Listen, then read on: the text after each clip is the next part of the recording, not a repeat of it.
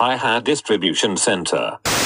なんかそのコロナが明けて何か出そうっていう感じっていうのはコロナの途中から思ってました。まあ、明けてないんか、今でも、ね。あでも僕的にはまだ全然開けてないと思ってて、うん全然ライブもそんな外でしかやってないし、うんあのー、全然あの人が、あのー、マスクとかつけてなかったらめっちゃムカつきますし、うんでもなんかそういうこう、感じなんで、で逆に言うとそのコロナだろうな、あとなんかそうじゃなかったとしても、だろうっていうのを決めてアルバムと本はもう仕上げようって思ってて、うん。なんでまあ正直でリバとかも対面とかでやる気とか一切ゼロの状態で完成させたんで、うん。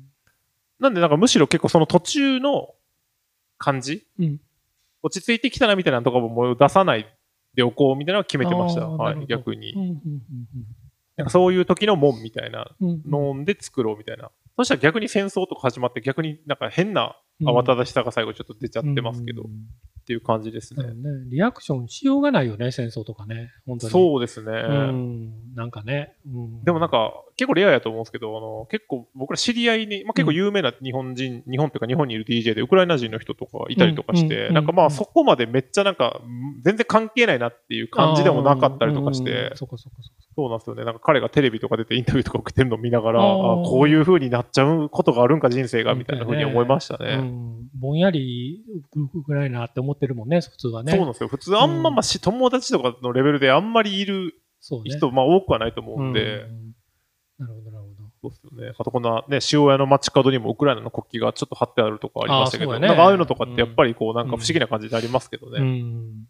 いや、まあまあ、喋り出したらね、結構あるけどね、一通り。自分で、なんか自分でそんなことまで考えると思わへんかったような感じのことまで考えるけどね。いや、そうっすよね。別に自分がね、これについて考えたからなんなんやっていう話なんですけど、うんうんでもなんかそういうのこそやっぱ日記に書くべきやなみたいなうん、感じやったんで、なるほいやどね。うんうんうんうん。なるほど。そうですね。どうですか、涌田さん？あの、質問来てます？質問ってあるんですかね？なんか受け付けましょうか。受け付けましょうかコメントになんか質問みたいなことを書せっいかくやしねていただけれうば、ん。無観客ということで一はい、応。答えます。うん。しょうもないことでまあちょっと待ちましょうか。ブラジリアンは。ワックスでもいいです。まあブラジリアンワックスはやっぱ反応が うん。ありますねう。ん。あれ、一気にベリってやるんですか？あ、そうそうそうそう。本当になんかつけられて、うんほんまにもうものの何秒とかで、一瞬で。ザって。で、みんな結構痛いって言うんですけど、うん僕は全然その、これでそうなるんだったら安いもんやなと思いました。本当痛そみもの一瞬でつるっといくの？全部。あ、全部いかないです。やっぱ何回か。何回か。はい。でも全然その自分はそんなに、なんか人が言うほどは。痛みに来るまでの痛いぞっていう感じが強い人が損やね、だから。どうなんでしょうね。でもなんか、そんななんか言うほどかとは思いました。なんか普通にライトに通通おうと思ったら通えるなみたいな。うんやらない、やらなきゃいけないことですって言われたら全然できるなっていう感じでしたね。なるほどねなんか飛び降りたりしてるよね、あの。に飛び降りたいや、2メこう、なんか縫って2メートルぐらいが紐紐つけて。ぜそっちの方が絶対痛いです。友達で抜歯するのに子供の時やったいう、なんか、はいどっかから飛び降りたっていうのね、あの、押し入れの上から糸をつけて、ああ、はいはいはい。うんえそんなんもう、顎もうめくり上がりません？大丈夫ですか、そんなん。思い切りが、だから誰かに、なんか、なんていうの、誰かにやられたい感、自分で抜きたくない感。なるほど。うん。これ、でも絶対ぜ、普通にね、プロにやってもらった方が、なんか、うん上手い人とかはでも痛くなくできる噂も聞きましたけどね、その毛流れみたいなのを読んでみたいな。ああ、いいことだね。そのなんか痛くない方向があるらしいですよ。うんなるほど。はいそうか、そうか。そうか質問来てますけど、はいはいあの、えっと、クリスピークリームドーナツは好きですか？ああの、比較的ドーナツの中ではランキングちょっと低い方かあ、ああ、もしれないです。そうですか。うん。その、ポンデリングプレーンとか、あの、フロレスタとか、うん。パラドーナツとか、あの、ああいうこう、生地みたいなやつが好きなんですよ。ああ、っていう、なるほどなん。か、何の話やねんって話ですけど。なるほど、なるでもね、二つ目の質問はいも食べ物のうん質問で。あ、好きな肉は？牛。豚、鶏、その他。うん、全部やないか。まあまあまあ、でもまあお肉みんな好きでしょうけど、僕うん豚好きっすね。豚美味しいですよね。はい、うんぶすごい旨味感じますよね。うん。なんかあの美味し、いと思う。なんか、こう牛肉って、ほんまにラジオみたいな話になりますけど、こう牛肉食べた時の味が予想とそんなに違わないっていうか、うん。なんですけど、豚肉ってなんかちょっと舐めてかかって食べるんで、うんめっちゃ美味しくてびっくりするっていう、るわかるその。差分がでかいんで豚肉結構好き。でなるほどね。最近ハマってますね、うんうん豚肉。はい。確かに確か結構ガンガン来ましたね。に。うん。質問。あ、本当ですね。ええ飼ってるワンちゃんの話聞きたいですね。ああ、そう。今も我が家で多分、ペットカメラとかに映ってると思います。あはい。でも、まあ、もともとはその奥さんが飼ってたワンちゃんなんで、うんうんまあ、僕はもう、そのね、途中から預かった、初めて、あ、そうっす。ね、もうほんまにビ暮らすのは。ビビり散らすことばっかりでしたね、本当に。その、最初の何ヶ月間で、あの、奥さんが一生で噛まれた数以上僕噛まれまして、犬に。あの、本当にあの、大変でした、最初の方は。それは何か気に入られてない感がであったんですか？もそうですし、なんかその、犬の扱い全然分かってないんで、うん。で、まあ、その、ちょっとその怖がりみたいなところもあって、もう、まあ、ちっちゃいトイプードルなんですけど、まあ、本気がめされると、その、痛いもそうなんですけど、精神的にやられるっていうか、俺がこのこんな可愛いうん。ワンちゃんに受け入れられてないかみたいな、それも意識するとね、はい。ストレスじゃないけど、あの、あありますよね。悲しい大男状態みたいになまあ今はあの、僕があの、うつ伏せになると、あの、うんお尻に乗ってくれるんで、ほんまにもう嬉しいですね。いや、やっぱり動物とか子供ってなんかこう、真実を見通してるような感じがするじゃないあー、そう、ですか。感じ、そうなんですよ。それ、それを。を第三者に見られてると、懐いてないのを見られるのが恥ずかしくて、そうなんですよ。近づけないんですよ、僕。いや、でもそれはほんまそうっすね。うんなんか僕とかはまあ別にその、なんか途中から、まあ、だから生まれた時から飼ってて、そうだったらマジで結構辛いと思うんですよね。うんあくまでまあ途中からで、まあしかもまあ向こうも慣れない環境でっていうのがあったんで、で、結果ね、その、しつけ教室に通い、うん。その、普通に、あの、小麦ちゃんパパママとしてですね、素晴らしい。はい、しつけ教室に本当にもう、あの、いろんな夫婦と毎週、なんか、レッスンするっていうところがありまして、そこにほんまに毎週車で通って、朝から晩までワンちゃん、なんか預けて、ちょっとカウンセリングして訓練して、うん。最後あの、夜、なんかこう行列で、その、その日来てる4組5組の家族みんなで散歩するんですけど、そこに普通にもうパパとして、すごい世界ですね。はい、家族連れとかとも一緒にうん。行って、でもめっちゃ面白かったですね。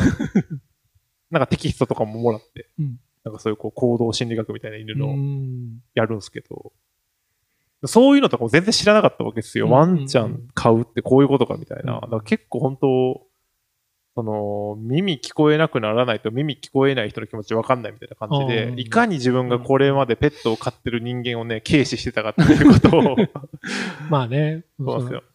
なるほど、なるほど。大変なんやなと思いましたね、本当に。なるほど。ありますか他に？えっとね、多分同じようなこと思ってる人も多いと思うんですけど、うん奥さんとは日常会話敬語なんですか？ああ、えっと、に奥さん、日記の奥さんの口調好きです。あ、奥さんは僕に敬語なんですよ。おー別にその仲悪いとかじゃなくて、年下なんで、最初敬語やって、うん。でも全然抜けることなく、うんうん。そのままっていう。うんうんだから、敬語なんですよ。もう2年ちょい経つんですけど、結うん。婚して。うんうんうん安田さんとこって普通にタメ普口ですか？通ですね。うんうん。普通。うん。なんかタイミング失ったってかなんかわかんないですけど、うん。全然普通に奥さんは自分に敬語なんですよ。なるほど。だからその香水歌舞伎の話ありますけど、香水歌舞伎の夢見ましたって、ちゃんと敬語で言ってました。あのままの口調で。はい。香水歌舞伎みたいな。うんうんうん。香水歌舞伎の夢ですよ、みたいな。なるほど。なんじゃそら、みたいな。いや、でもいいですよね。はいやっぱり、いろんな、こう、なんていうの、ヒントありますよね、いろいろね。ヒント。創作、創作のヒントになりそうな。いや、でもほんま香水歌舞伎はほんまにビビりましたね。うんあと、なんで、なんだっけ、鈴木亮平があの農家に。ああ、そうそうそう。あれはでも普通にもうシラフですよ。夢とかじゃなくて。普通にその長野メイと鈴木亮平のノーギャルノークライってドラマをやれって急に言い出して。でもその、ほんまの歌話ですよね。うん、まあ、わかるわかる。はい。んそういうのも、でも結構なんかたまに突然こう思い浮かんで言ってくるんで、うん。なんかそういうのとかをやっぱ日記に書いて、そのワーナーの担当者にはもうのろけはやめなさいみたいなこと言われました。のろけっすねみたいなこと言われてましたけど。あの、その辺、行動的にうるさくないですか？妻がいることの。はい。ちょっと抑えてくれ、的なのは全あ、いや別にそんなあのね、自分がマネジメントなんで別にそこそも、っ かはい。そっかそっかそっか。ただ一応奥さんにはね、あの、うん香水歌舞伎の話書いていいみたいな。ああ。男色者やったってことも書いていいみたいな確認は一応と 取ってますけど。はい。ドライブ・マイ・カーの感想を聞きたいです。ああ、わ、え、ご覧になりましたよ、あ。もち。ろんもちろん。いどうでした？ややっぱ面白かったですよ。面白かったっすよねうん。で、その後、えっ、と、偶然と想像。はい。で、見て、偶然と想像の方が、あの、自分にと、自分の映画っていうか、自分が好きな世界やなって思ったんやけど、最近になってドライブ・マイ・カーやっぱりすごいなと思い直したりしていや、る。まあ、偶然と想像もすごかったっすね。すごいですよね。。本当すごいですけどね。あれとか、なんかそのなんか短いのも全然できるやんみたいなうん 怖さありましたけどね。でも、一貫してやっぱり人をなんでこうやってこう揺さぶることをはい計算してちゃんとできるのかってことですよね。そうっすよねうん一番それが恐ろしいいやーと思いますよ。そうっすよね。うんあんななんか。いいいいとか悪いとか超えてもっと怖い人やと思う。怖い、怖いと思うよ、なんかすごく。なんかその動き自体に興味があるから言うかゆえのみたいな感じがしますよね。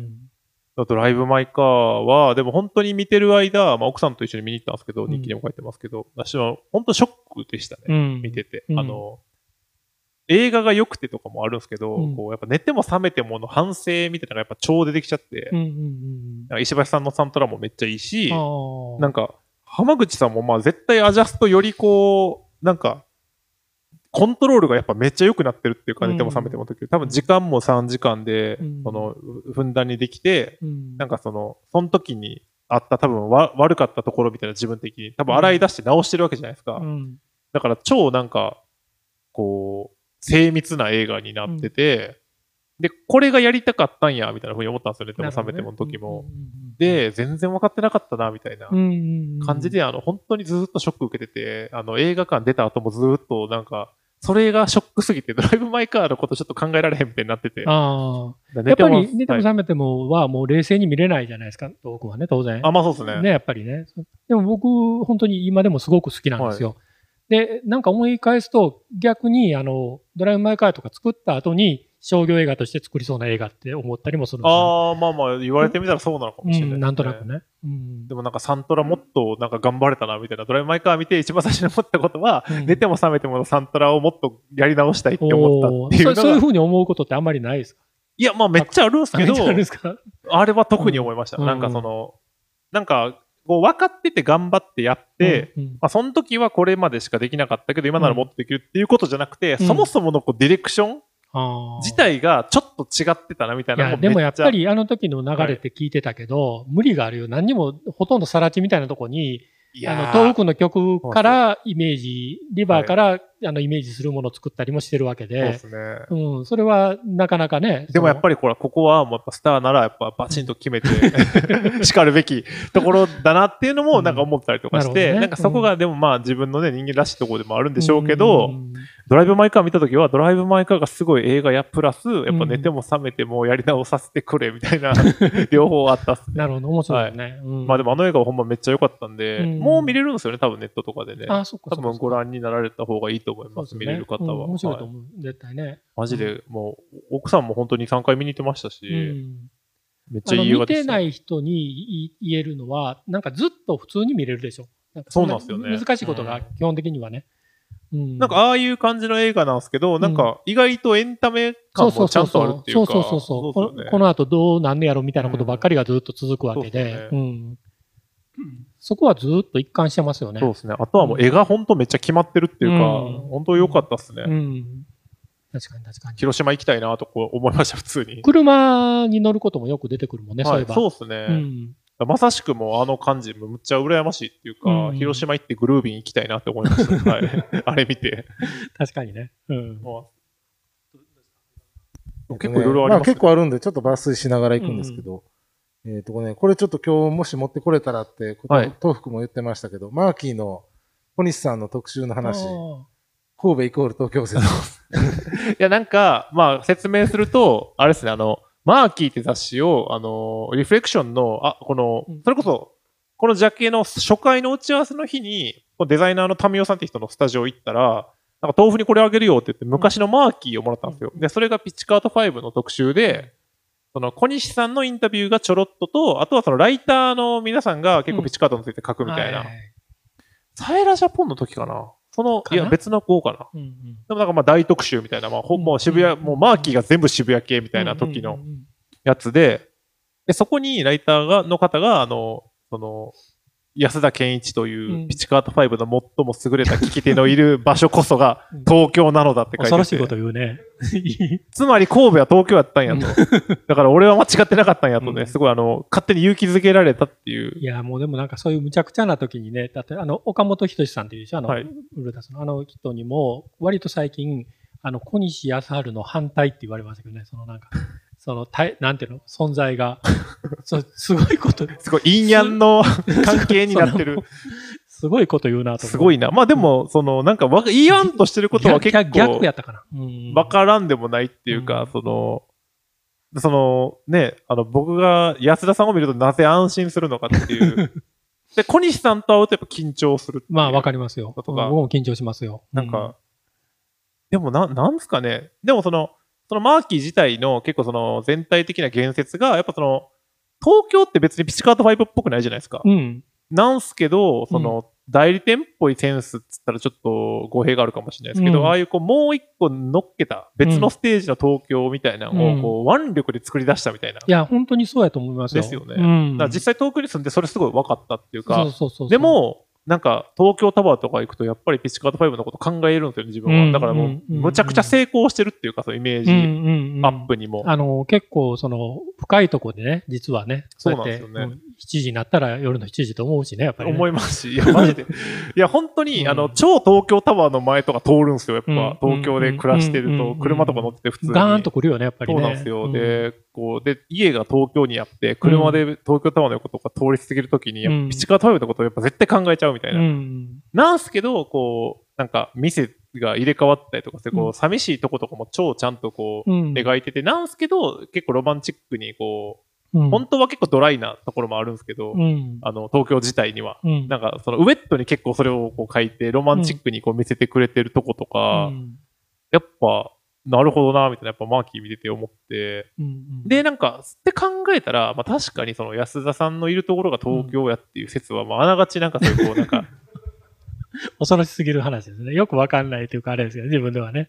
いやでもなんかそれは結構、なんか、自分がなんで渋谷系好きやったんか、うん結構分かったっていうか、その、なるほどね、みたいなうん結構説明してもらったって感じしましたけどね。なるほど。でも、あの、雑誌をね、その、えっと、マーキーとかで見て、はいあの、ボリュームっていうか、あの、はいあのごちゃごちゃした感じっていうのが、信じられないじゃないですか、今、ないんで。いや、そうっすよね。いや、世の中まに。あ、ああいうの読んで音楽好きになってたはずなんですけど、そうそうそうそう久々に見るとやっぱや当てられるっていうか思いました。はいなんかあの、もう、もうバカ騒ぎって感じがするよね。いやそうっすよ。うんあの後僕、マーキーのピチカート関連の語を多分全部メルカリで集めたっすで、全部熱量が、ー一人で全部書いてるやんみたいなうん感じとかもやっぱ、そうそうそうそうそう。めっちゃいいんすよ。ね。うん。でも本当に、なんなんやろね、あれね。ああの、と思いますよ。そうっすよね。でもなんか、うんああいうかましみたいなの今本当ないっすよね、雑誌で。うん、ずっと続くと思ってたけどね、別にそこに、あの、なんとか安住するとかじゃないけどそうっ、すよね。そういうものは別に。なんかうん音楽雑誌ってああいうことするのが音楽雑誌やって思ってたんですけど、うん今って結構そういうのないな、みたいな。ないよね、うん。雑誌そのものが本当にもうね、なんか、そうないもん、何か、何か目指してる感じが全くないしねうんまあ。そうっすね。うんポーチつけたりね、やっぱりその方になってるもんね、やっぱり。いや、本当に信じら,、ポーチはい信じられへんけどね。まあそうっすねそれが当たり前になってるし、ね。確かに確かに。うーん。そうそうそうそう。だからまあそういう、でも、あそうそう、そういう意味では、あの、東北のアルバムとかは、はいその辺の記憶っていうのも、しっかりあるかなっていう感じするよ、ボリュームとか。はい。ああ、でもそういうのはもうめっちゃ、その、今回アルバム作るときに、うん結構ちょろっとだけしか書いてないんですけど、その、マーキー買い、買ってから、試しにもらってから、めっちゃそういうの買ってて、リミックスとか、うん。昔の雑誌すごい買って、うん。あと PV にもちょっと出てきてますけど、あの、小室哲也さんと、うんあなんか昔、うんあの TK ミュージックファクトリーでしたっけ、うんあの、対談の番組やったじゃないですか。うんあれネットでも全部読めますけど、うんあれの本になったやつとか、うん。なんかあの時ぐらいの2000年前後っていうんですか、うん。のああいう雑誌とかをめっちゃ買って、超読んでたんですよ。うん。うん。で、なんかこういう時の感じやっぱ大事やなと思って。まあ一応自分がそこに目指していったものではあるもんね。そうですね大きなところやっぱりまあそれが面白いと思ってってそです、いううか。そうです。なんで、なんかそれを再確認して、やっぱ振りかぶってここにちゃんとこう、すごくよくわかる。リーチしていこうみたいな、うんその、アルバムの間にあの変な語り入ってる感じとか、う。うん。なんかやりたいな、みたいながあ。の、ね、ラジオドラマみたいな、こうね。あ、そうそうこそうう感じああいうなんか、うん。なんすかね、こう、やりたいからとりあえずやってみましたみたいな感じとうんでもそれはすごく伝わってくるし。で、それに後から、あの、適当にストーリーをこう、うん。付け足していく感じとか、うんうんなんかそういうのはまあなんかやりたいなみたいなのありましたね。うんうんうん本当にうん確かに、すごいやっぱ、本当にそう思うと影響を受けてますよね。いや、めっちゃやっぱ受けてますね。うん。超再確認しましたね。うんうん映画とか全然見ないんですけど。うんうん。でもね、やっぱアウトプットが人が違うから全然違う感じに見えんねんけど、そうっうんなんか手法みたいなところで言うと、やっぱりうんうんね、すげえやっぱ影響受けてますねう。ん。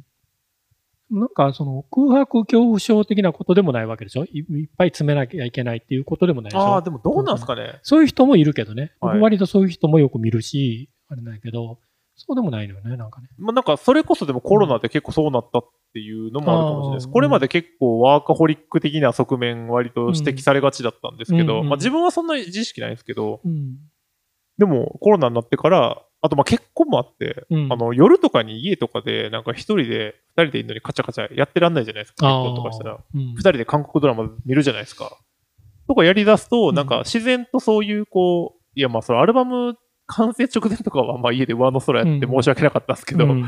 でもなんか、普段そんな感じやったら、まあ生活できないじゃないですか。うん。なんで勝手になんかオフになっていって、うん。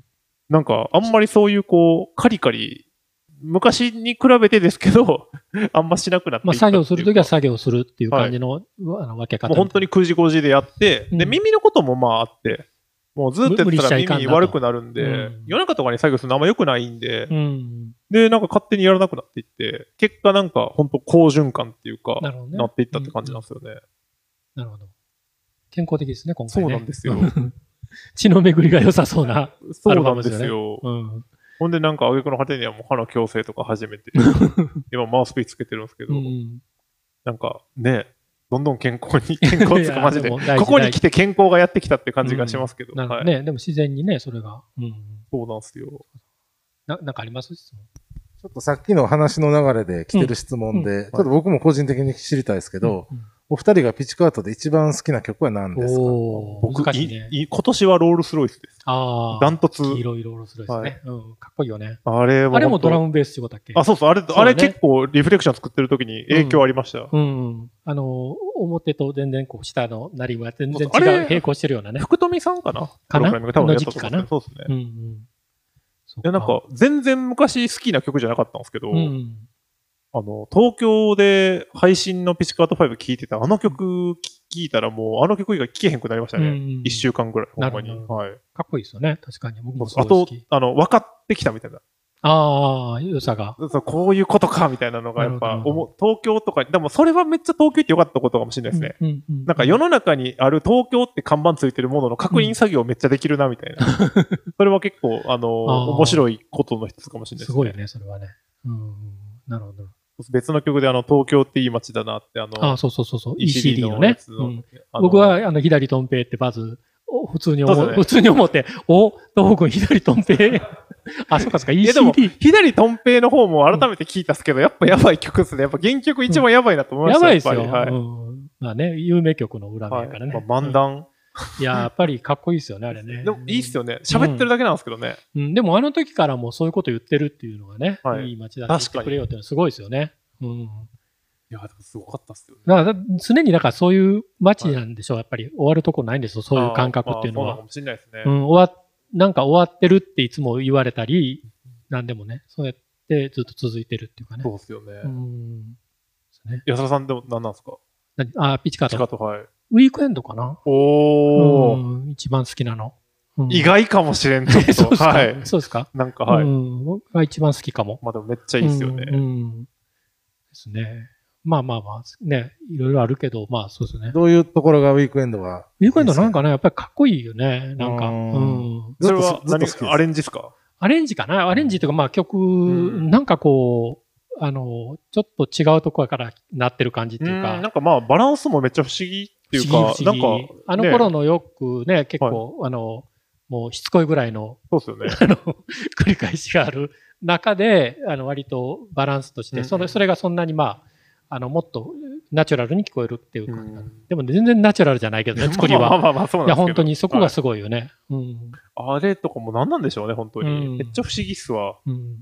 ちょうどね、ここでやるんですよ、また1、一ヶ月後ぐらい。そうですよね。そうですねはい。うんトークイベント。うん、恐ろしくてしょうがないよね。それこの、この、こののびのびこうやって話してることをね、小西さんと、えー、新藤さんと、んとうんはい。ね、おうん小西さんの反対なんて恐ろしくて言えないです。すごいですね。でも、小西さんの反対って話めっちゃいい話ですね。うんあでもねあのマジもうちょっと突っ小西さんの話で言うと、はい一つあれなのは、あの、昔知り合った人とかに、はい。あの、先輩とかでも、年上でも、なんとか君って呼んでた時期ってわかります、感覚として。あの、はいすごい若い時。僕、はい山本誠一とかも未だに山本くんなんですよ。はい。もう4歳か5歳上そなんですけど。のジャニーズ方式ですね。いや、なんはかもうその時に呼んでた人、もうその自分が二十歳ぐらいの時に呼んでた呼び名。で、あの、小西さんも実はうちの我が家では小西くんなんですよ、ずっと。ええー、ああ、やばい。出てきた時が、やっぱ子供なんですよ。なんか、そんなに年上じゃない感じ。まあそうですよね。うん、まあ小西くんなんですよ。だでそういうのってありますよね、なんか。確かに確かに。まあ、うなんでしょうね。うん。僕とかもだから今、二十歳ぐらいの子に豆腐くんって呼ばれてるのは、多分50になっても豆腐くんって呼ばれるんでしょうね。そうそうそうそう。あるよね。で、年下でも3になる人。だから、坂本慎太郎とかは坂本さんって言いまああ、でもそれで言うと僕中村さんですね。す。あ、中村さん、中村さん。なんか喋ってる喋り口としては半分ぐらいタメ口なんですけど、うん呼ぶのは中村さんって呼んじゃうっすね。かおちゃんじゃないですか。そうっす。ああ、でも下の名前で僕あんまり人のこと呼ばああ、ないですよね。そっか。あ、それでも感じ出てますね。はい、そうなんですよ。うんうんうんなんかあの、なんすかね、あんまりそういう、なんかいかないですよね。なるほど。ストッパーかかるっていう。ストッパーかかるんですよね。なるほど。ありありますかね？でも。結構いろいろ来てますよ。うん。何か気になるものがあればあ。れば。あ、チャミスルの話好きです。奥さんがね、あの、レモン汁と間違えてチャミスルをドレッシングに入れたっていう話。韓流ドラマ見てるんですよね。アーニードラマ、今はそうですね、あの、うんなんか悪霊、なん狩猟団、カウンターズっていうのを今見てて、僕が出張に今来てるんで、うん奥さんはあの、止めてくあ、れてます。止めてくれてんねはいいな本当申し訳ないです。別のドラマ、グリーンマザーズクラブを今奥さんは言っていてるみたいです。これは見といた方がいいっていうのあります？もう誰もし、なんていうの、はいは韓流ドラマ見てないような人にも、はい。これだけは見たらいいんちゃうかっていや、もう。うめっちゃベタっすけど、愛の不時着をほんまに見た方がいいと思います。あ、本当、はい見よう見ようわ。じゃあ、今日決めました。はい、見あの、僕はあの、不時着したとこまでは見てんけどね。はい。いや、でもね、韓国ドラマって、いや、なんか結局いろいろ見てう、ん。5話目ぐらいから大体アクセルかかってくるっていうか、うんうんうん。あの、韓国ドラマってやっぱ最終話が大体もう後日談なんで面白くないって最終話の1個前が一番ピークっていうのとあ、でも最近のドラマの作りそれ多いよね。で、2話目まではそんなに面白くないみたいなのが結構多い気がしてて、やっぱちょっとコメディ入れたりもね。ワンクール長すぎるんで、やっぱ13、4話で一応1時間とかなんで、そういうペース配分になってるんでしょうねな。るほど。あと、あれですね、あの、同じヒョンビンが出てる、まあ昔のドラマですけど、うんシークレットガーデンっていうドラマがあって、うんうんめっちゃベタな、あの、男と女が仲が入れ替わっちゃうっていうドラマなんですけど、うんうんあの、まあ本当にもう東京ラブストーリーじゃないですけども、うん本当にもうアンセム中のアンセムで、うんメインテーマの曲がむっちゃいい曲なんですよ。あ、そうなんですか？うん本当になんかトレンディーなうん。OS ンディみたいな曲なんですよ。本当にもうめっちゃいい曲なんで、そのシークレットガーデンと愛の不時着、もうただのヒョンビン好きなだけやんけって感じなんですけど、面白いです。愛の不時着見よはい。ぜひ見てください、愛の不時着。でも愛の不時着本当に面白いです。う。見ます。めっちゃ普通のことを言ってますけど、うん世の中の大半の人と同じ意見になることあんまないんで。やもよ、よくこういうの言うじゃないですか。あの、と言いつつも、はい大半の人は見てないというね、はい。ものの、よくあね。まあそう10分の1なんですかねとかね。あの、そうそうそうそう。やっぱり、はいそうですよ、人口にしたら。ああ、まあそうですかね。うんネットフリックスに入ってるだけでも、まあちょっうんと先進的うんなんですかね。うん、見る見る。うんそれが、やっぱ大きな収穫ですね。愛の不時着。愛の不時着を見 見ると決めた日。愛の不時着記念日ってことで。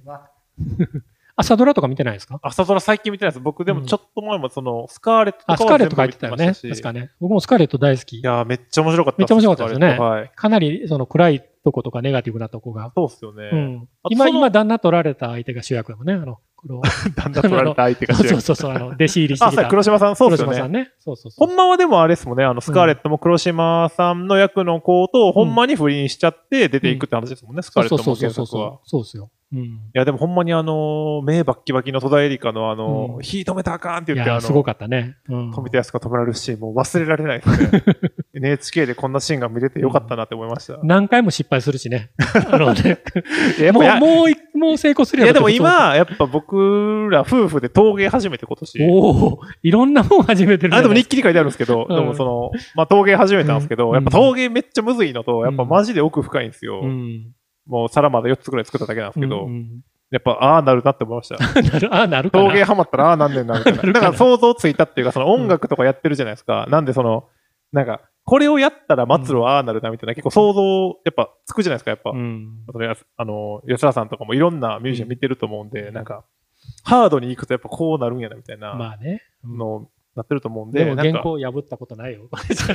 カーとかともやって、あの、バーとかやったことないけど。海とかにこう巻いたことない海とか巻いたことない。あとなんかそういうので、うんなんかちょっとその先生がいるんですけど、うんまあ明らかにまあその先生をなりわいとはしてないっていうか、そのなんですかね、こう、い。うんうんこれ、いやなんか、たまにこうチラッとトークの合間とか出てくるんですよ、そのハードな側面が。うん。なんかその、まああれは1200度以上のやつだけどね、みたいな、なんかなんかすっとこうなんか、あのプロの意見みたいなのああ。ああ、で、この人はもう陶芸に狂った人なんやろうな、みたいな風にこう感じるっていうか、それはいいですね。そうなんですよ。う。うんでもまあ、あくまでもライトに楽しんでるんですけど、うんまあ、全部できないところはやってもらったりとかして、でもなんかこう、極めたらあるんやろな、みたいな感覚っていうのはあるよね。何でも共通もあるしそうっすね。うんでもなんかそういうのを音楽とかやってるとね、なんかちょっと見学できるじゃないですか。うんやばい人とかお会いして。うんでなるとなんかやっぱ面白いですけどね、それ結構やってて好きなことの一つですけど、やっぱやばい人に会えるっていう。いや、でも、トークももう、すごい、もう、立派なミュージシャンやと思うけど、本当に。いやでも皮肉抜きで、なんていうの、こう、何にも抜きで。え、でもやっぱその、うん。自分が思うそのやばいのリストにやっぱ入るまでは、やっぱまだ20年ぐらいやっぱやらないと、これをだってまあ大体50の人とかって、でも、トーク出が、出がやばいから、いやいや あの、あれで言えば、その音楽の作り方で言えば、いや、でも17歳とかで始めててめっちゃチヤホヤされてましたけど、よう考えたら合ってる若手バリバリ10代ばっかやなと思ってか、全然いる、もう全然自分って珍しくないんやなとか思思いましたけでもどね。、こう、激動やもんね、この、その音楽活動の、はい。その、なんていうの、文化のあり方が。あ、そうですかね。うんあ、まあ、サブスクとかがありますもんね。ササンプリングとかに関してもそうだし、もう作り、作りがね、そうもう。本当に昨日あったことがまた変わってるっていうか、うんうんうんうんまあ、その中で変わらへんもんも全然あるんやけど、そうですね。うん。だ本当にちょっとこう、冷静に見てて、あの、初めに会った時か、初めに聞いた時に、あの CD 買ったことないっていう言ってなかった？あれ？それ CD? ?CD じゃないか。ではいもあんまり音楽に金、その別に、ああ、そうです。あのネッ、ト新しい音楽の聴き方の時とかはもうバリバリインターネット、そうでしょ？お金がなかったんで、あの時その、多分その発言から聞いてたから、その人がレコード売るよう、自分の CD 売るようになったんやっていうそうっすよね。感慨深いもんがあって。たまにだからやっぱりこう、売ってることに対して、その、それを感じるときはありますもんね。大変やなと思う。で、しかも売りにくくなってる。自分みたいな人間に向かっても売らなきゃいけない時じゃないですか、そうそうそう。ほんまにそうやわね。なんですよ。うんこれブーメランってこういうことかみたいな思いますよね。うんはい。うん本当に不思議なことですよね、それはね。そうなんですよ。よね。確かに確かに。ぱ一丁前にね、一応社会人としてやっていかなきゃいけないんで、違法なサンプリングもできなければ、うん。悪いこともできませんしね。あの、はい自分の音楽を使い、こういう時でも例えば使えない、はいすんなりは使えないわけじゃないですか。そうですうん。本当不思議なことですよね、それってね、いやー、なんか変な話ですよね。うん。あの、自分の曲サンプリングするのにお金払ったりとか、うん。なんかそういうのはまあ、でもなんかまあ、それはそれで結構、まあ面白さでもあるなとかしかもそこをちゃんとあの、調べるからね。そうですね。こんなに調べてる人はあんまりいないと思うけど、けど。いやでも、そしたらやっぱりこう、面白いことが分かってくるんですよね。やっぱりうんこう、一回多分昔にそういうことがあったんでしょうね。うんやっぱその中枢に近づくと、なんかやばいもん見れるみたいなのうんを知ってしまったがゆえに、うんこの前もその、日記書いてなかったかな？なんか著作権の、まあ、うんちょっと出版の機能みたいなのがあるんですけど、うん。まあそれをちょっとやってみたらどうなるんだろうと思って、いろいろ資料見たり調べてたら、うん。あの、その音楽の著作権の契約書って青山にある、うん。まあ、あるビルがあるんですけど、うん。著作権協会みたいな、うん。そこ行かないと買えないんですよ、ひな形が。ああ、なるほど。そこからしてまず一つのハードルを作ってるわけよね。なんか、痺れたっていうか、やっぱこう、なんかたまんねえみたいになって。ね。確かに。でもやっぱこれを知ってるのと知らんもんね。うん知ってないのじゃ、やっぱりこう、生きてて奥行き変わってくそうね。るじゃないですか。まず大きな一歩が違うよね。そうなんですよ。うんで、それを、あの、買うのは値段もまたそのなんか、うん出版社協会の会員と会員じゃないでうん値段が変わっててとか、うん結構なんかそういうのとかめっちゃ面白いですね。なるほどね。だから東北君陰謀論って曲あるけど、はい逆陰謀論やね。陰謀論の反対というか、確かに。陰謀論なんてないみたいなところです。逆にあの、それを否定するんじゃなくて、ちゃんと陰謀を暴いていくんじゃないけど、いや、まあまあまあ。知りたいことを知っっていくっていうかね、自然に。あ、でもそうですね。結うん構自分のやってることに関してはそうかもしれうん、ないですね。ブラックボックスではやっぱりちょっとね、こう、そうですねうんその、ちょっと性質強すぎて独立したみたいなところやっぱ本当否めないんで、うんこれがいいことか悪いことかって言われたら全然あの、おすすめできるライフスタイルではないような気はするんですけど。まあ、性には合ってるってことですよね。まあそうですね。それはでも本当に、それが分かったのは結構儲けもんでしたね。なるほど、ね。はい。うんうんうんうん。面白いです。うん。どうですか、質問は？質問はでもそうですね。結構なんかなんやかんやあの200人以上ずっと見てますねね。本当、ありがたいことですね。ありがとうご長ざいます。時間。AM ラジオのように楽しんでいただいてると思いますけど。はい。あの、これ特に終わりの時間を決めてなくて、そうっすよねもう1時間半ぐらい喋ってあ、本るんですけど、当やね。そうですはいね。うん。なんか、はいどうします、あの、何か。これからまだあれでしょ？いろいろとプロモーション的なことやるんでしょ、そうですねそうです具体ね。まあでも大体インタビューとかラジオとかは一通り出たんで、うんまあ昨日の配信リリパが終わって、まあアルバムの宣伝としてはちょっと一段落したかもしれないです。うんテレビとかもまあ一通りやるのはやったんうん。うんで、うんうんまあラジオがまだちょっと、来月ちょっとその某局でうん1ヶ月毎週かかる番組があったりとか、まあまだオンエアされる分としては続いていく感じですね。急に忙しくなるのが、なんかね、まあ、今もそのは入ってるわけやけどさ、はい。あまりにも急に来るもんね、その今までの。いや、そうなんですよ。あと4年も出してないと、プロモーションってどんなんか忘れてるっていう。いや、やってる側も忘れてると思う、ちょっと感覚として。そうなんですよねうんなんかでもこれまでは年に1回地方とか行ってラジオ局とかめちゃ回ってたとか思うと結構不思議な感じしますけどね。うんはい。リモートの取材も結構ああるんでしょ？あ、はい、そうですね。半分もいかないから、半分弱ぐらいはリモートですね。リモートってなんか割と要件ばっかり、なんていうか、要約するじゃないですか、喋、ることとか。そうですよね。無駄話。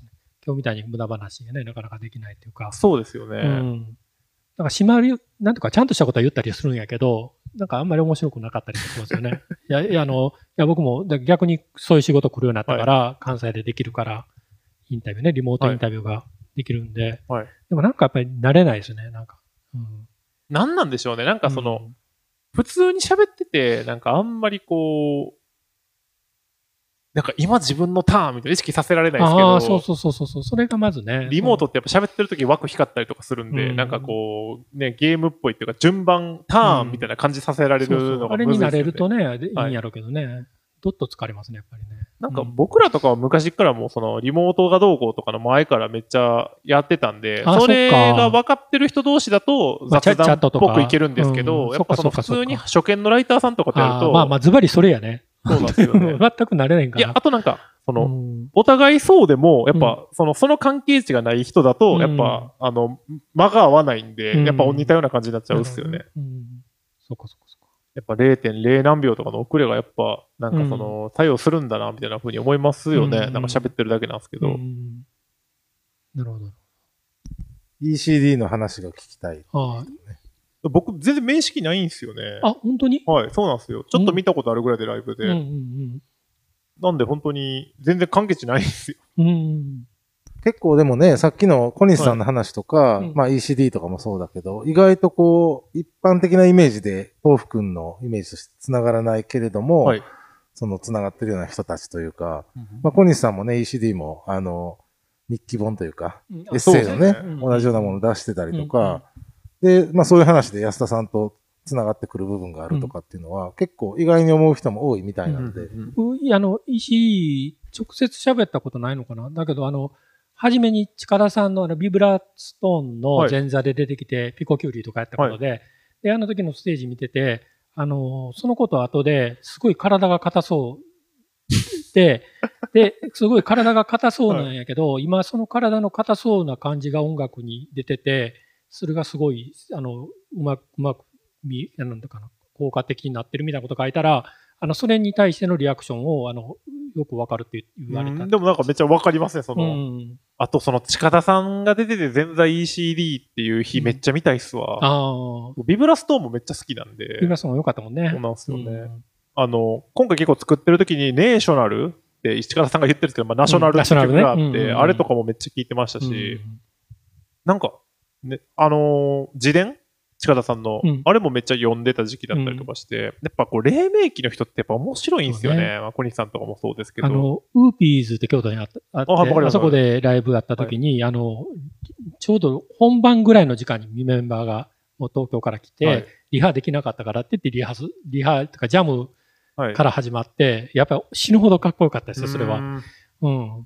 やっぱライブ映像とかなんかちょっとだけ DV ので撮ったみたいなやつが YouTube に上がってるんですけど、やっぱマジでいいなみたいな思いますもんね。あと、もう、昔の話か、80年代の話で、力さんってすごいヤジ言うんよね、あの、ライブで。ヤジっていうか元気出るような。はいそれが本当にあの若いバンドとかに、それが良くて、へやっぱりそういう大人になりたいなと思ったけど、なれなかったですね、結局え。いね。やーでもまあまあまあ、ちかさんはもういい素敵な人っすからね。うん僕一回ラジオでも出させてもらったんですけど、うんマジでね、なんか、まあ、てか、ああいう存在うん。まあ小室さんとかもそうですけど、やっぱ会うと、やっぱやばいなみたいな、やっぱ思うんですよね。うん全然こう、こうなれる気がせんみたいな、やっいぱ。やー、でも、どうなのかなはい。でもまあ、やっぱほん本当にまあ、最近よく言ってるんですけど、まあ、こういう説得力のアルバムをいっぱい出して、うん。最後はもう武道館とかでピンスポ浴びながら、そのチェーンソーで丸太切るみたいな 風になっていきたいんですよね。はい。うんなるほどね。でもそれをなんかなるほどなって思ってもらえるようになりたいなっていうのはなんか結構あるんですよね。まあ、ブラジリアンワックスと南朝、ねバランスだよね、やっぱりね。武道館とマルタがね。あ、そうです、そうです。セットになってるわけやそもんねの武道館まで行けたら丸太を切ってちょうどプラマイゼロぐらいの感じだと思うんでやっぱりま。あそういうことやわね。あそうなんですよそういうこう、あの、別に上がっていきたいわけじゃなくて、振り幅楽しみたいだけなんで、そうそうそう上に触れたらやっぱ下にも触れていきたい。できるだけ振り幅大きい方が面白いもんね。そうなんですよ。うんでもなんかこれがやっぱ共感してくれる人ばっかりじゃないじゃないですか。まあ音まあまあまあ楽やってると。でもまあまあ、それはもう自己満足でもね。いや、まあでもそうなんですよね。うんでもなんかそういうのをやってる人がやっぱうん結構、まあコニーさんとかもそうじゃないですか。まあそうやね確かにね。小箱で DJ めっちゃやったりもそうですし、確かに。石田さんとかもそうですし、うん。なんかそういうのとかはやっぱりこう、グッとくるものがあるっていうか、うんうんなんかこう、そっちの方が個人的には無理がない生き方やと思うんですよ、ね。そうそうそう。そういうことなんよね。はい結局、あの、見える部分ではすごいナチュラルやしね。はい、そうなんですうよ。ん。そりゃそうやろうと思っちゃうもんね。そうなんですよ、うんだから自分は結構ナチュラルにやりたいと思ったら、やっぱ目標にするのはああいう人らになってくるなっていうのはありますね。うんはい。確かにね。そうなんですよ。うんどうですかね？時間的に。なんか今、ねあの、宣伝することって他にないですか？はい。うん。そうですね。僕はあの、明日の11時半か11時くらいから、早いね。早いね。メリケンパークでライブがね、うんあるんで、昨日、昨日設営してるとこ歩きました。ここでやるんや。豆腐はここでやるんや。今日も一瞬あの、ポートタワーでこう通ったんですけど、会場まではあの上がらなかったんで、うん。手前で引き返したんであれだったんですけど、なんかすごい細かく設営してたよ。すごい。なんかこう、なんとかゲートとか字で書いてああ、まあでもコロナとかもありますから、結あそうそうそう構まめにやってんでしょうね、そういうやつやね確かそんにな。感じした。一応なんか大手のイベンターさんがやってるんで、うんうん多分やってるんでしょうね。で、多分チケットまでギリギリ買えるような気がするんで、うんうんうんあの、ご都合合う方はぜひっていうのと、あの、昨日オンエアしてたあの、リフレクションっていうアルバムのこれのリリースイベントが、アーカイブが無料で見られますので、うんあの、そちらをぜひご覧になっていただきたい。ゲスト全員集合で面白い映像になってますんで、っていうこれ自感じですかね、体も見れるんですよね、まだ。あ、そうですね。これも全然アーカイブ残すので、残すね。うん。あの、まあ、平日ですしね、うんうんうん。あの、見逃した方は、そうですよねこの AM ラジオ代わりに、うん多分ですけど、うん後で音声だけ切り出して、ポッドキャスト的なところにも出すので、なるほどなるほど。はいそれまた、あの、そういう、で出た時は皆さんもツイートとかで、ね、拡散してくれると嬉しいですよね。まあ、何よりも、あの、そんな、この、これも聞いてもらいたいんですけど、書籍が出てるんで、まあそうね。今、あの、が、在庫品薄なんですよね、これ結構。いや、そうなってくるんだよね。だやっぱりね。増刷が決定したんですけど、ん。えっと、まだ半月以上は、とまあ、2週間ぐらいかかるので、はいでね。あの実際に本が出来上がるまで、でね。今もう印刷にすぐ回そうっていうい。段階なんで、で、これは今ちなみにどこ行ったら買えるんですか？まあ、あの、神戸だと、あの、千三さんっていうあの、元町の、あそうですね本屋さんで買えますけどた、くさん入れてます。総合書店とかではあんまり在庫品薄なところが結多い。構ね、ちょっと店によるし、日々あれなんで、は今ここでありますとははっきり言えないんですけど、あの、割とその大きいね、純駆動さんとかそういうとこだと、あの、ウェブ上でも在庫検索ができるので、取り扱いがあるところには、まあお店の方に、あの、まだありますかって聞いていただくとか、まあ、あと確実なのはもうお店に、あの、注文いただいて、そうですね。で、重版した際にはもう確実に手に取れるようにとか。誤色も治ってる。そうなんですミスり目を。意はい。外とありましたね、あとは誤色。あとあのー はいまだ特典があるタワーレコードと HMV。えーあの、タワーと HMV は、あの、店舗別のリアルタイムの在庫がウェブから見られるので、あのそちら見ていただければ、あの、お近くの店舗の在庫がすぐ確認できるので、なるほど。昨日もあの、若手に、秋葉原いるんですけど、本売ってるとこないですって言われて、タワーのリンク送ったら、あの、速攻ゲットできてたんで、うんご利用していただけたはいらいいと思います。未発表の音源がそれぞれ、そうですね1曲、違うあの曲が。アルバムの、えっ、と、デモバージョンですね。その、駐車場の音が入る前のミラーと、あの、完全に入らな入らなかった書き下ろしの新曲、うん。聴けますので、よければ、タワーか HMV で、どうぞ。あれ、誤色ってなんで気づかへんかったと思うでしょ？いやー、僕も初めて本ね、出させてもらったんで。ほんまちょっと申しなんでこれ訳ないですねが気づかんから、いや、自分がね、自分も目,、はい。目が滑るっていうか、はい。なんなんやろね、あれね。いや、もうあんなに何回も喫茶店で読んだのになんか、あ あとなんかその、恥ずかしいみたいな気持ちっていう。脳のあれが違うんかな、やっぱりね、一回通ってるもんのね、やっぱ何なんででしょうね。僕いやもうそれは完全に僕らのね、側の仕事なんであれなんいや、ですけど。でも、でも本当でもやっぱりね、絶対出るよ。本の形になっうんて開いて読むときと多分ちょっと違うんですよねそう、それとやっぱり、まあね、読むっていう、普通に読んでる分の、ある種の別に、その責任なく読んでるっていうか、だから飛び込んでくるんですよね、やっぱり。でもなんか耳に、あの、まあ、勝手にその聞こえなくなったら、あの、勝手に脳が直すみたいな感じですけど、直すんでしょうね。直すんやと思うよ、多分。なんか、うんでも自分は正直、製本上がったやつ読んでて誤色全く見つけられなかったんで。いや、そうそう、絶対そうなんよ。豆腐くんのお父さんが見つけてくれたんですよ。お僕の父親が3箇所ぐらいいきなり見つけてて、すごい。すごいなみたいな。それは本出職版おめでとうより先に誤色がすぐ届くみたいな。さすがやなみたいな。さすがや。ね。すごいわと思って。すごい。ね、それは。そうなんですよ。でも本当よう読んでるなとありがたいんですけど、ありがたいことですね。こんなもう60過ぎた父親にこんなね、あの日々の日記を読まれて、うん恥ずかしい気持ちもありますけど、ありますねありがとうございますって感じですね。はい。そうか、そうか、そうか。で、その後あれですよね、森道あ、そうですね。えっ、えと、まあ、これに関してもまたチケット買えるのかな日曜日はあの森道市場で、うんうん今度は打って変わって鳥で、日曜日の鳥と土曜日の朝ということで、うんその、確かに。週末のスタートクローズを私が受けて回っておりますので、あと明日の、えっ、と、神戸メロクルツっていう神戸のイベントの方は、まあ朝早いんですけど配信あるみたいなんで、おそらくアーカイブはないかもですけど、生でご覧になれるかもしれませんので、アベマ TV などああ、なるほど。ご覧いただければ見れると思います。なるほど、るほど。まあ、あとはもう豆腐ビーツ .com をチェックいただければと思いまうんす。うんうんあと、忘れてはならない、ここ、グッケンハイム邸の、あの、グッズ、え塩屋プロジェクトのホームページで購入できますので、あの、第1部のアーカイブが残ってるんですけど、第1部で僕は執拗にあの、グッケンハイム邸グッズをおすすめするという 時間がありまして、それをまた。はい、ぜひ、あの、ご覧になっていただければと思います。そうね。うん。そして、神戸書いてどうなるのかも、はい、まあ、売ってます。はい、本屋さんで。本屋さんで買えますので、これもめっちゃ面白いです。ありがとうございます。うん。安田さんの情報は今後。えっとね、だから明日被るから、情あの、宣伝しないでおこうと思ったけど、はいあどあの、富澤明人さんそうですよね。はい。あ、の、何やったっけ、東で、なんとか何やったっけ、あの、あそこ、ん？えっと、じあ、なん自治とか会会館。館、なんとか会館。なんとか自治会館。以前も同じ場所で富澤さんとトークイベントでもそれ夜やから、あの、だから朝、あの、遠くのぜひ行って 朝豆腐。まあ、配信で見ていただいても夜中畑商はい店行ってあそこ行ってくれたらね。トークイベントが。はいあと、小西さんと新藤さんのやつ来月来月ですね。はい。の終わりにグッケンハイム邸で。やります。はいそれチケットまだあまああるみたいなんで、ぜひぜひ、はいうん、お願いします。って感じですかね。はい。てな感じですね。うん、すごい、でも楽しかったですね。いや、ありがとうごいざいます、本当に。うん、なんか、も申し訳ないですけどね、僕とか出てきて。いやいやいやいや、うんあの、やっぱりね、あの、なんすかね、こう、こういう整合性、うんめっちゃ大事だと思うんで。何かの俺その、バランスなんやろね、やっぱり。はいなんかの、なんかからんけどねい。や、で、やっぱ安田さんの本があってうん、和倉さんがそれ編集しててで、僕の本も編集していただいてうん、グッキーハイムの本も編集してるという。まあ言ったらまあもうその、枠田祭り的なそう側面も。い今それでふっと思い出したけど、はい平民金子見てるかなとね。あ、平民さん。はい平民さんどうも。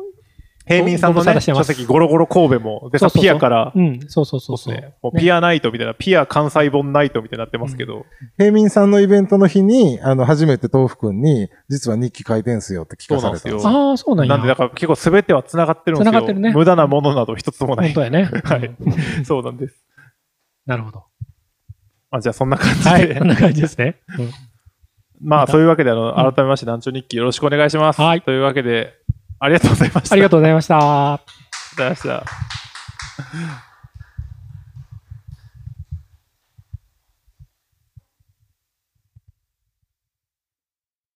Hi-Hat Distribution Center.